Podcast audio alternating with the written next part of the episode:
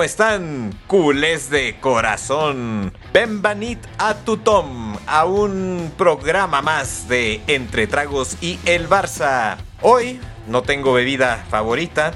Hoy no hay, es lunes y no quiero esa maldición gitana de la que alguna vez hablaba Fer, de que tomas en lunes y tomas toda la semana.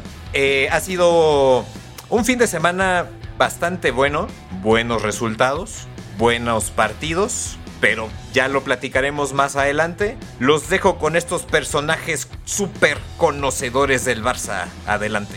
¿Cómo están mis queridos culés? Eh, como siempre, buena tarde, buen día, buena noche o buena como quieran tener.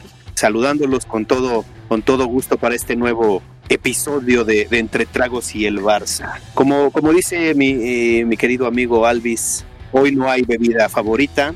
Eh, no es tanto por ese lunes gitano, sino porque creo que ya la edad pega mucho para estar crudo varios días. Entonces, por hoy no, no, no hay bebida favorita, ¿verdad? Pero, pero bueno, queda esta, este, este divertido podcast que ustedes pueden estar tomando lo que, lo que ustedes quieran, ojalá sea alcohol, es lo, es lo recomendable, pero no importa si no es. Este, como dice, ya, ya platicamos de, la, de los buenos resultados de la semana pasada, eh, el, buen partido contra el Manchester, el, el, resultado contra Cádiz, pero bueno, ahorita entraremos en, en, en tono de la, de la plática. Los dejo con, con mi querido Fer.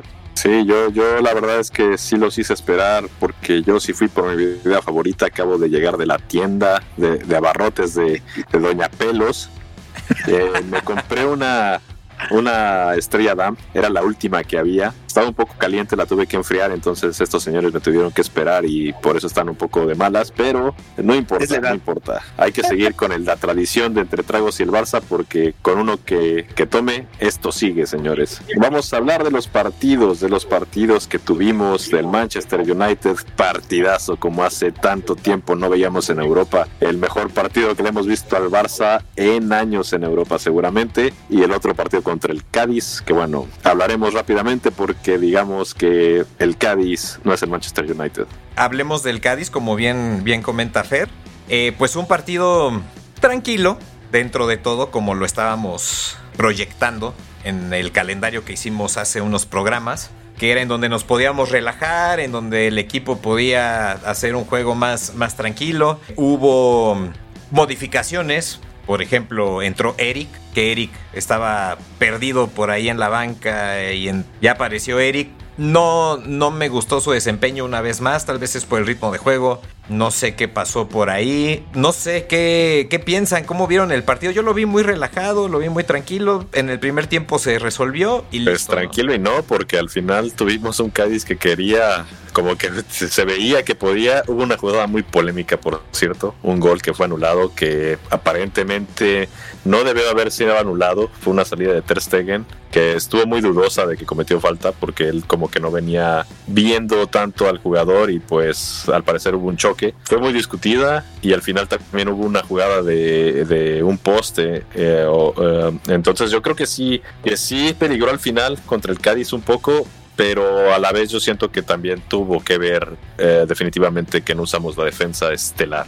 Sí, exactamente, por lo mismo de las amarillas a Araujo, como bien dice Elvis, entró Eric, que también a mí no me gusta absolutamente la verdad nada, no, no, no ha tenido nada bueno, la verdad, desde que llegó al Barça, que lo, los primeros partidos entraba, nunca, nunca se acomodó, nunca recuperó, nunca eh, defendía de la mejor manera. Esperemos que poco a poco vaya agarrando ritmo.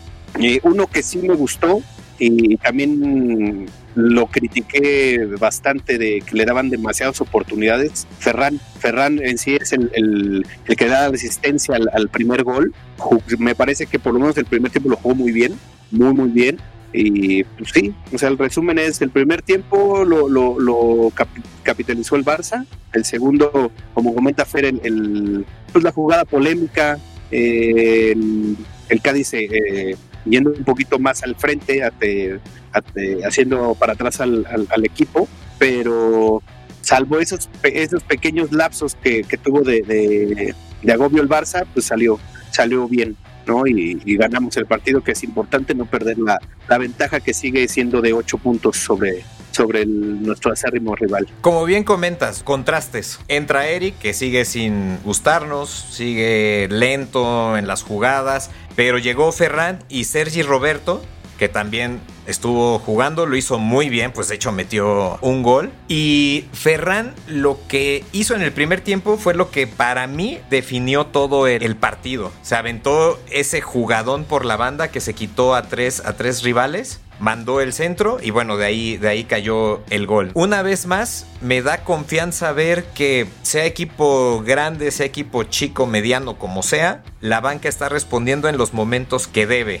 Nada más para soltar estadística rápida justo de ese primer tiempo de Ferran que a mí me pareció muy bueno. Completó 17 de 21 pases, que se me hace un número excelente. Hizo 8 dribles, que bueno, de esos 8, 3 fueron en la jugada del gol. Tuvo 4 chances que él creó y 4 recuperaciones de balón. Entonces el tipo dio un partidazo en el primer tiempo y afortunadamente se pudo mostrar y creo que eso le va a dar confianza, ¿no? Para, para los partidos siguientes. Sí, Eric, es un jugador que a mi gusto debería de buscarse una salida, eh, ya sea de préstamo o de venta total, porque es un jugador que no está rindiendo como se espera, no es un jugador que nos esté ayudando demasiado en partidos eh, de relleno, digamos, como este que es del Cádiz, luego viene la Almería. Vamos a tener eh, varios partidos donde necesitamos descansar a los titulares o donde no podrán jugar por tarjetas y Eric no es una no es un defensa que nos esté dando esa garantía atrás que tanto encontramos ya con, con defensas como Christensen, Araujo, uh. No nos, da, no nos está dando eso Eric García, entonces habrá que buscar otra alternativa quizás en el mercado y buscarle salida a él. Eh, hay otros tantos, como bien mencionas, Ferran Torres, que lo está haciendo muy bien. Tenemos a Kessie, que a lo mejor tampoco ha jugado tanto, pero que es garantía. Está demostrando un gran nivel cuando entra. Es un gran suplente y quizás ya estaba un poco asumiendo ese rol, que a nosotros nos gustaría que jugara más ya en el ocaso de la carrera de Sergio Busquets, pero que como suplente, si él asume ese rol y está ah, conforme con él, pues quizás vamos a seguir eh, nutriendo mucho la banca y teniendo casi dos equipos para competir en la temporada. Ya con este equipo que tenemos está haciendo un gran papel. Si lo nutrimos en verano con nuevas incorporaciones, seguramente el Barcelona va a, a pelear todo, todo lo que se puede pelear el próximo año. Sí, sí, sí, ya, ya que tengamos bien, bien definido el, el, esquema, bueno, bueno, no el esquema, porque ya está definido, sino como dice ahorita Fer, eh, si al final sale, sale Busquets o si no sale, pero sí le da más, más juego a, a que sí, eh, que se vaya conjuntando más con Frankie, eh, claramente pues tener, tener por, por, las bandas a tanto a Pedri como a Gaby, pues esa, esa media sigue, seguirá siendo de, de, pues de respeto para, para, para toda Europa, como ha sido siempre las medias de, del Barcelona. Como decía también, pues jugar con el Almería, necesitamos eh, esas esa banca, ese, pues esa banca que, que, de verdad aporte cuando no esté el titular por, por baja, por tarjetas, por simplemente disposición del técnico, pues tiene que salir a darlo todo, ¿no? Como lo hizo esta vez Ferran. Me queda claro que, que Ferran agarró mucha confianza en este partido, pero otro que también andaba, pues no perdido, pero no, no sé por qué circunstancias, o bueno, claro, o sea, obviamente por, porque todos los titulares lo están haciendo perfecto, ¿no? Pero Sergi Roberto, Sergi Roberto, que antes era titular indiscutible, en algún punto perdió la titularidad, estuvo en la banca un rato, ahora por circunstancias de pues de los juegos, los partidos, el mismo calendario, jugó y la verdad lo hizo muy bien, volvió a aparecer en momento clave de cuando más se le necesitaba, pues tanto que hasta metió un gol, ¿no? Metió también asistencias, metió 55 pases, entonces eh, Sergi Roberto también está levantando la mano lo que comentaba Fer hace algunos, algunos eh, capítulos, esto de la competencia interna. La competencia interna ya se está viendo y muchos jugadores están levantando. Obviamente, lo que, lo que dice Fer también de Eric, de buscarse salida, pues no lo veo mal porque tal vez no le está acomodando, no digo que sea malo, sino que tal vez el sistema no le está acomodando o hay mucha competencia y los, y es cierto, o sea, los centrales que están ahorita en el Barça son de primerísima calidad. Entonces tal vez no tiene cabida y, y valdría la pena por la edad que tiene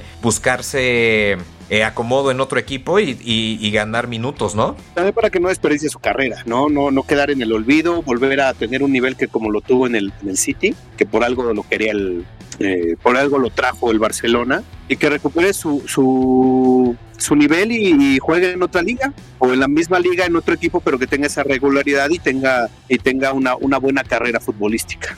Este partido contra el Cádiz fue un partido que se jugó con muchos jugadores de reserva, precisamente por aquel partido contra el Manchester United que se tuvo a, a, mitad de semana y debido a que vamos a tener la vuelta, pues también había que reservar ciertos jugadores. Ahora hablando un poco del partido contra el Manchester, qué partidazo, ¿eh? Qué partidazo. Hace tiempo no se disfrutaba un partido así. Eh, a mi gusto parecía un partido, como le decía a estos dos muchachones fuera de, de, micrófonos. A mi gusto era de semifinales de Champions League. Era un partido de ir y venir. Era un partido donde los dos querían ganar, los dos propusieron y los dos tuvieron llegadas. Buen fútbol. Traen un nivel los dos equipos muy alto. Era un partido que no quedó a deber y esperamos todo para la vuelta, pero este primer partido de verdad fue un 2-2 electrizante que para mi gusto debió haber ganado el Barcelona. Hubo un penal grosero al final que no se marca, que de verdad yo no sé qué estaban pensando porque ni siquiera fue revisado en el bar, pero de verdad, como lo dijo Xavi, era un penal tan grande como una casa. Fue muy, muy grosero.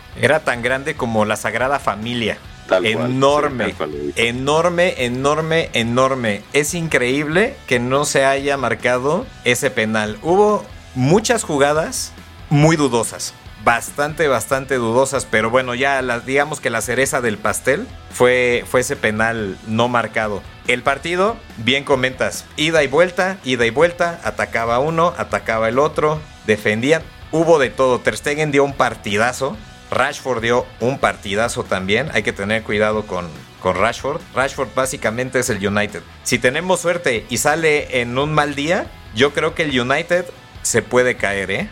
Sí, porque él es la diferencia. O sea, todo el equipo está jugando bastante bien, pero él hace la diferencia y claramente pues hacerla adelante, haciendo los goles, haciendo las asistencias, pues bueno, te hace crecer eh, infinidad. Eh, el partido increíble, como es ida y vuelta, ida y vuelta, el primer gol de Marcos Alonso, ¿no? En, eh, en, un centro llega de cabeza, minutos después es el empate del United, minutos después es el segundo gol y luego unos más o menos 10 minutos más el, el, empate de, de, de. Se jugó muy bien, claramente pues es, eh, va a haber lapsos que tenga uno más eh, el juego, pero los dos dieron todo, es, sí, literal, es un, es un partido de Champions, eso, eso nada que ver con una, con un Europa League, eso fue Champions League, eh, y chistoso porque todos los partidos de la Champions League ese día, bueno, días antes, pues bastante sosos, bastante aburridos, nada, nada que ver con este que fue, ah, se rompió todo. Dijeron, eh, vamos a, callar este, a, esa bola de, equipos que se quedaron en la competición grande y vamos a enseñarles cómo se juega al fútbol.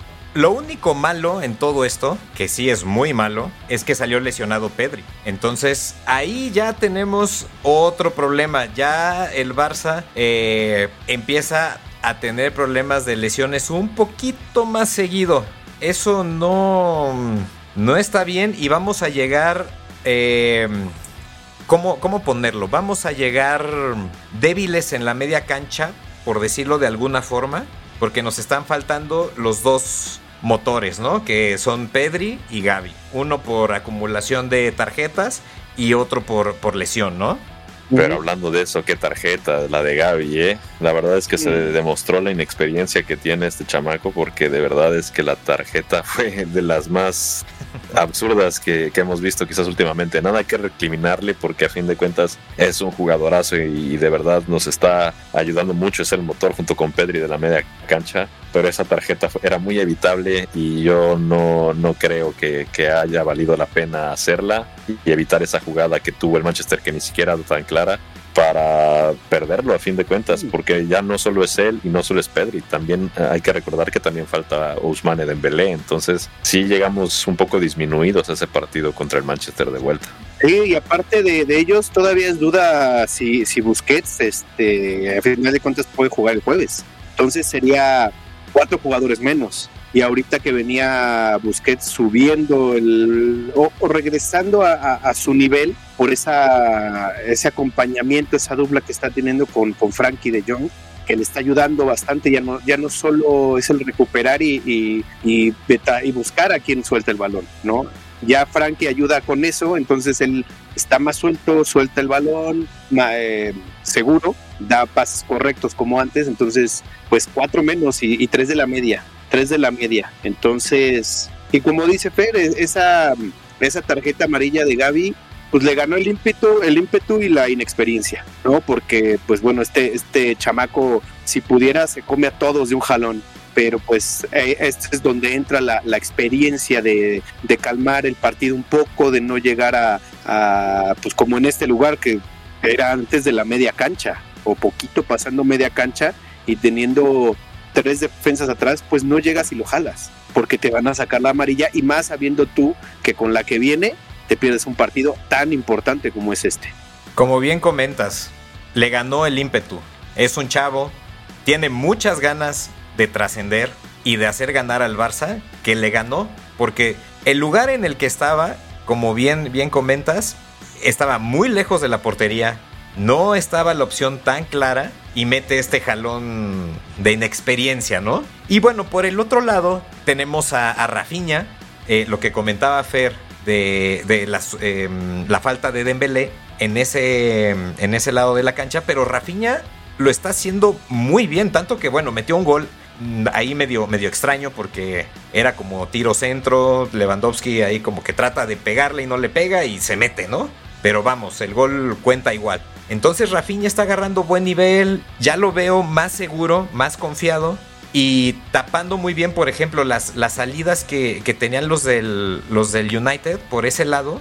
Rafinha estaba haciendo muy buen trabajo defensivo. Entonces, no sé, no sé, eh, salvo su opinión, pero creo que tiene más, más fundamento defensivo eh, Rafinha que Dembélé y eso en particular en este partido ayuda. ¿Cómo ven eso? Sí, y sabes que también Rafinha también tiene otra ventaja por sobre Dembélé, digamos, en esta eliminatoria, es que Rafinha conoce el fútbol inglés y jugó mucho tiempo para el Leeds United y evidentemente se enfrentó muchas veces a estos mismos jugadores del Manchester United. Entonces, quieras o no, también juega un factor en cuanto a conocer a tu rival y en cuanto a haber jugado ya contra ellos. Entonces, también por ese lado, Rafinha también tiene cierta ventaja. Y además es un jugador, como bien decías, que está ah, retomando su nivel. Quizás en la primera parte de la temporada no había sido determinante o no había demostrado su nivel como a nosotros nos hubiera gustado, pero ahora que existe esta sana competencia y ahora que existe esta, esta rotación de jugadores que está teniendo Xavi, pues Rafinha también está buscando su lugar y está buscando alzar la mano. Últimamente ha dado partidos muy buenos y, y quizás puede ser esa pieza determinante, esa explosividad que necesitamos contra el Manchester, quizás la puede dar Rafinha y, y habrá que buscarlo porque yo creo que entre la ausencia de Dembélé y todas las ausencias que hemos tenido, Rafinha puede marcar esa diferencia y ser ese jugador desequilibrante, más porque va a tener esa motivación de, enfrentar al Manchester United y a fin de cuentas también de, de, tener este torneo que es de Europa League. Si bien no es una Champions y no viste como una Champions, pues a fin de cuentas también la Europa League es un torneo internacional, es un torneo europeo y el Barça pues mientras más enriquezca sus vitrinas mejor y yo creo que todos los jugadores que están ahorita por más que ya la Champions haya quedado, haya quedado atrás, perdón, yo siento que también para ellos la Europa League es un torneo importante para tenerlo dentro de su palmarés y evidentemente van a buscarlo. Y Rafinha ojalá siga jugando como ha estado jugando y que ese partido que, que, ahora hay que jugarlo en Old Trafford, esperemos que ese partido todos salgan conectados, todos los que salgan estén al 100 y que a pesar de las ausencias el Barcelona pueda pueda sacar la eliminatoria. Digo, vamos 2-2, los goles de visitante hay que recordar que no cuentan, entonces en caso de empate en el Old Trafford nos iríamos a la prórroga, así que pues sería mejor claramente que el Barcelona lo buscara en los 90 minutos, porque también va a mermar un poco el desgaste si, si no se gana en los 90, pero pues ahora sí que la forma es lo, que menos importa. Mientras se saque, esperemos que, que todo sea para bien para el Barcelona. Claro, porque ahorita que comentas eso de, de, pues, claro, de, enriquecer las, las vitrinas de, eh, del Barcelona, nunca se ha ganado la Europa League, nunca. De las, de las veces que se ha jugado, eh, la verdad es que no, no, recuerdo bien, bueno, la pasada, claramente, el, torneo pasado y no sé cuántas antes de, de, años atrás, no, no tengo bien el dato todavía, eh, nunca se ha ganado, nunca se ha podido ganar esta, este trofeo y bueno, imagínate ganarlo, pues ya tienes todo, todo lo que se puede ganar en Europa, ¿no? Ya tienes todas las Champions de Europa, o sea, tendrías todo ya, Mundial de Clubes, todo, todo. Lo, lo que comentan de Rafinha, sí, muy bien, qué bueno que, se está conectando, que está teniendo esa confianza y eso se transmite en, esos goles que mete. Eh, ahora sí que sea directo o indirecto, como, como lo decía ahorita Alvis, de que Leva no, no, alcanza a rozar el balón. Pero eso es lo que le da confianza, eso es lo que le da eh, esa fuerza. Tanto así que al, salir del partido, pues sale molesto, sale caliente, porque pues, claramente uno lo quiere terminar y más ese tipo de partidos. Ya después se disculpó con, con, el técnico, con, con el equipo de, por la forma tan, tan caliente que salió, entendible, qué bueno que pidió, que pidió esas disculpas y, y ojalá y salga igual así de conectado. Lo que refería, lo que preguntaba Álvaro de, de que si es más eh, defensivo que Dembélé, sí, pero también creo que tiene mucho que ver lo, lo que comentaba Fer, que como ya conoce a, pues conoce la liga inglesa, jugó varios años allá y conoce tal cual al, al, United, pues eso le ayuda tanto a atacar como defender, sabe más o menos cómo moverse con, contra este contrario que ha tenido bastante eh, cuando estuvo en, en la Premier.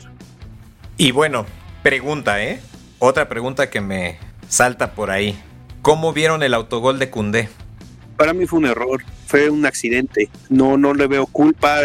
para mí él está defendiendo, se le adelantan los dos, porque queda en medio de dos del United, eh, en la carrera hacia, hacia la portería, y viene para mí ese, ese pues centro o diagonal bastante fuerte, pues le pega en el pecho, pues terminó entrando. Para mí es, es un accidente, no, no, para mí no tiene culpa en absoluto Cundé. Sí, no, tampoco para mí. Yo creo que si no la mete, la mete el del Manchester United. Entonces, yo, yo creo que, que, no podemos culpar tampoco a, a Cundé y eh, ha hecho partidazos últimamente. Entonces, yo creo que en este, en este caso sí habría que darle el beneficio de la duda. Libre de culpa, Cundé. Libre de culpa. Totalmente. sí, exacto. ya no, ya no podrá decir mea culpa. No. No. Pero bueno, pues ahora ya viene la vuelta. Como comentábamos, la media va muy castigada, extremadamente castigada. La delantera, bueno, pues está haciendo su chamba, la defensa ni hablamos. Eso sí, recibimos dos goles, pero estamos hablando de un equipo que tiene una capacidad eh, muy grande de generar oportunidades y de generar goles, ¿no? Entonces, no se les puede recriminar absolutamente nada. Nada, nada, nada. El gol de Rashford, yo estaba escuchando en la, en la transmisión que le echaban culpa a Ter Stegen por no cubrir eh, ese poste. Pero la verdad es que el tiro iba muy fuerte y muy raso yo no le veo culpa alguna a querer cubrir ese, o sea, más bien a no cubrir ese poste. Hubiera, o sea, por el único lugar que jamás te hubieras imaginado que iba a entrar, por ahí la metió Rashford.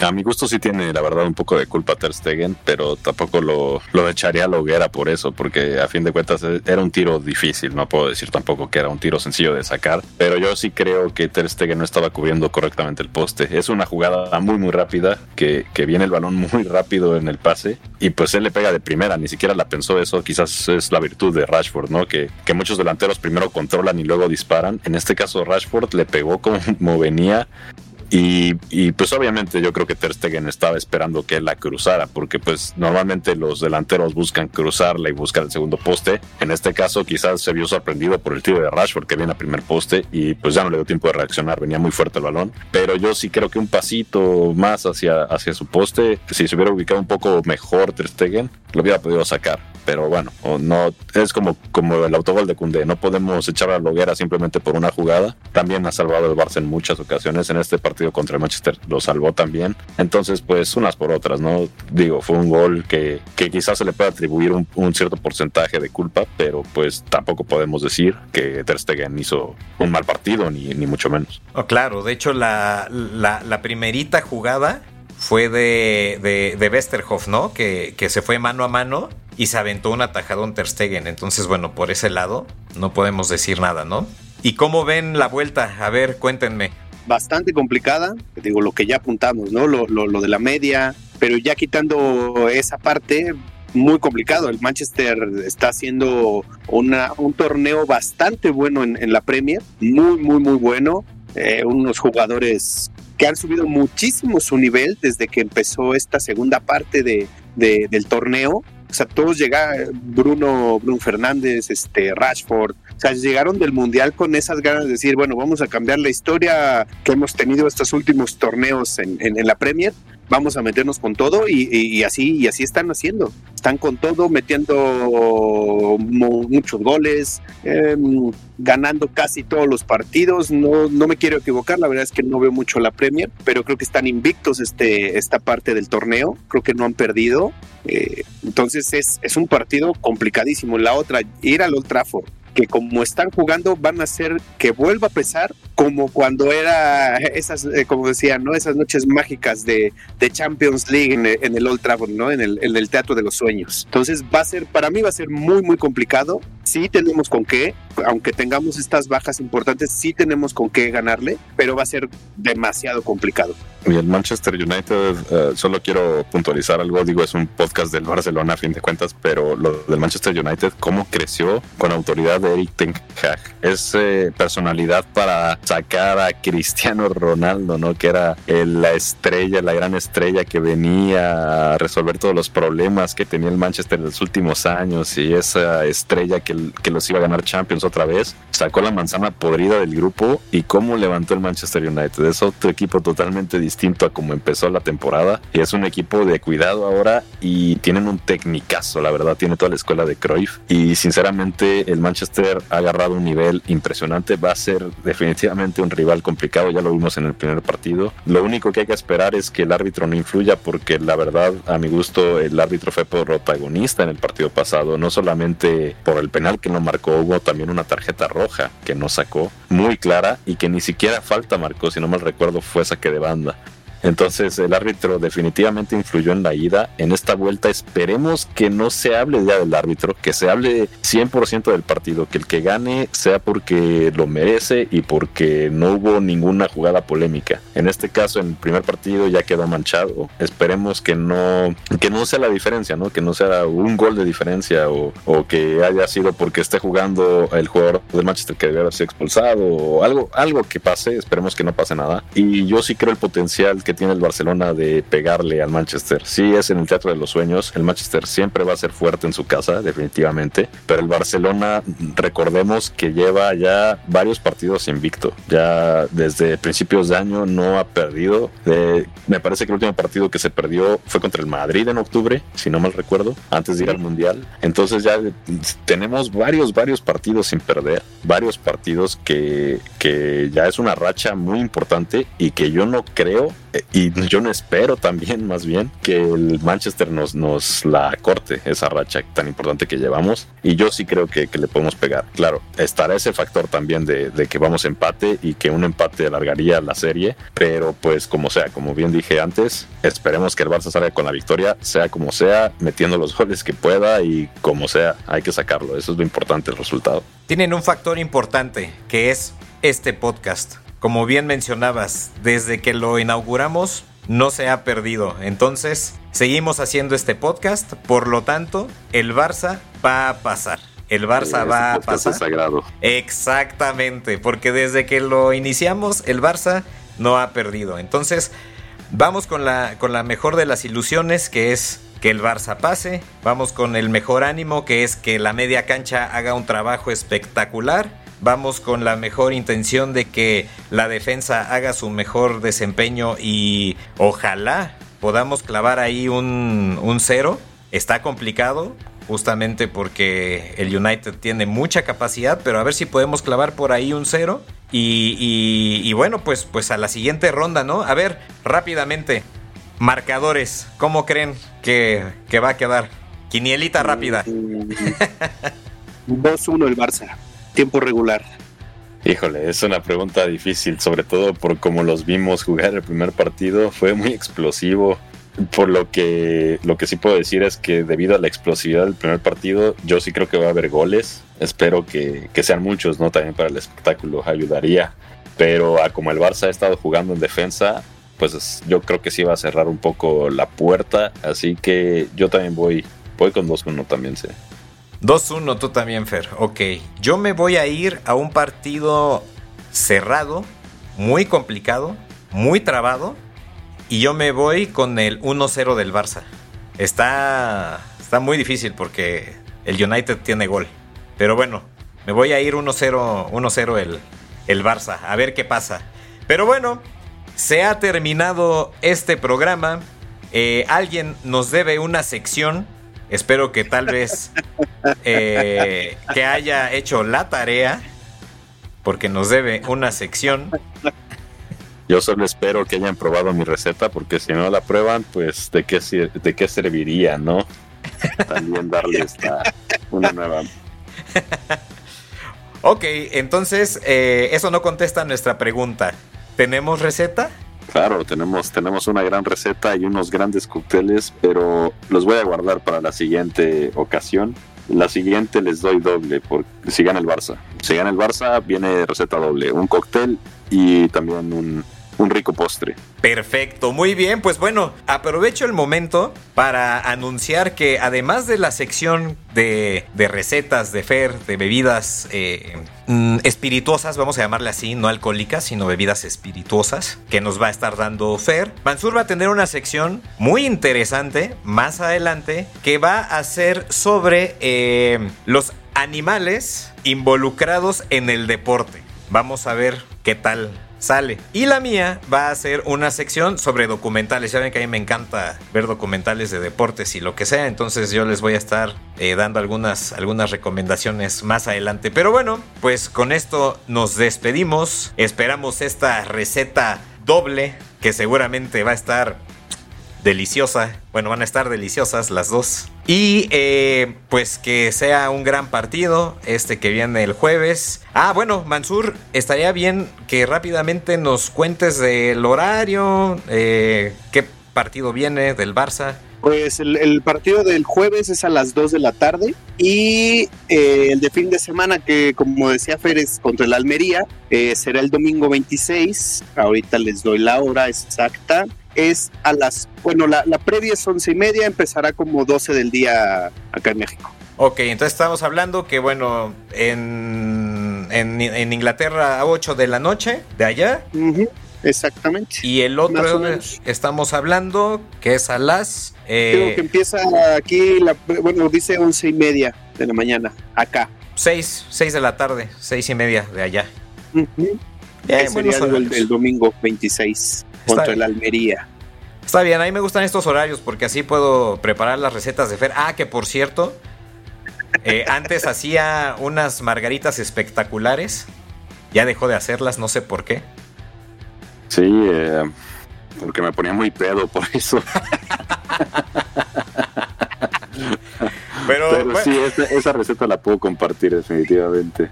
Esa receta definitivamente tienes que compartirla. Entonces, es más, la primera receta que sea esa, ¿te parece bien? El próximo programa. Sí, sí, sí, lo tenía planeadísimo. Siempre y cuando el Barça gane, yo comparto y doy la receta del elixir de la vida eh, para que también empeden, pero este, esa es la condición. Si el Barça gana, yo comparto mi receta de la abuela, porque es eh, receta de familia, tiene ingredientes secretos.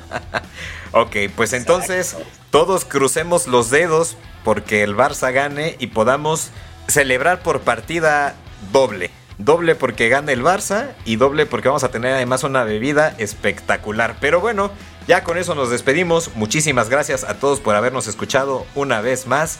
Y les dejamos el consejo de siempre que es... Escuchen mucho heavy metal. Así es. Hasta la próxima.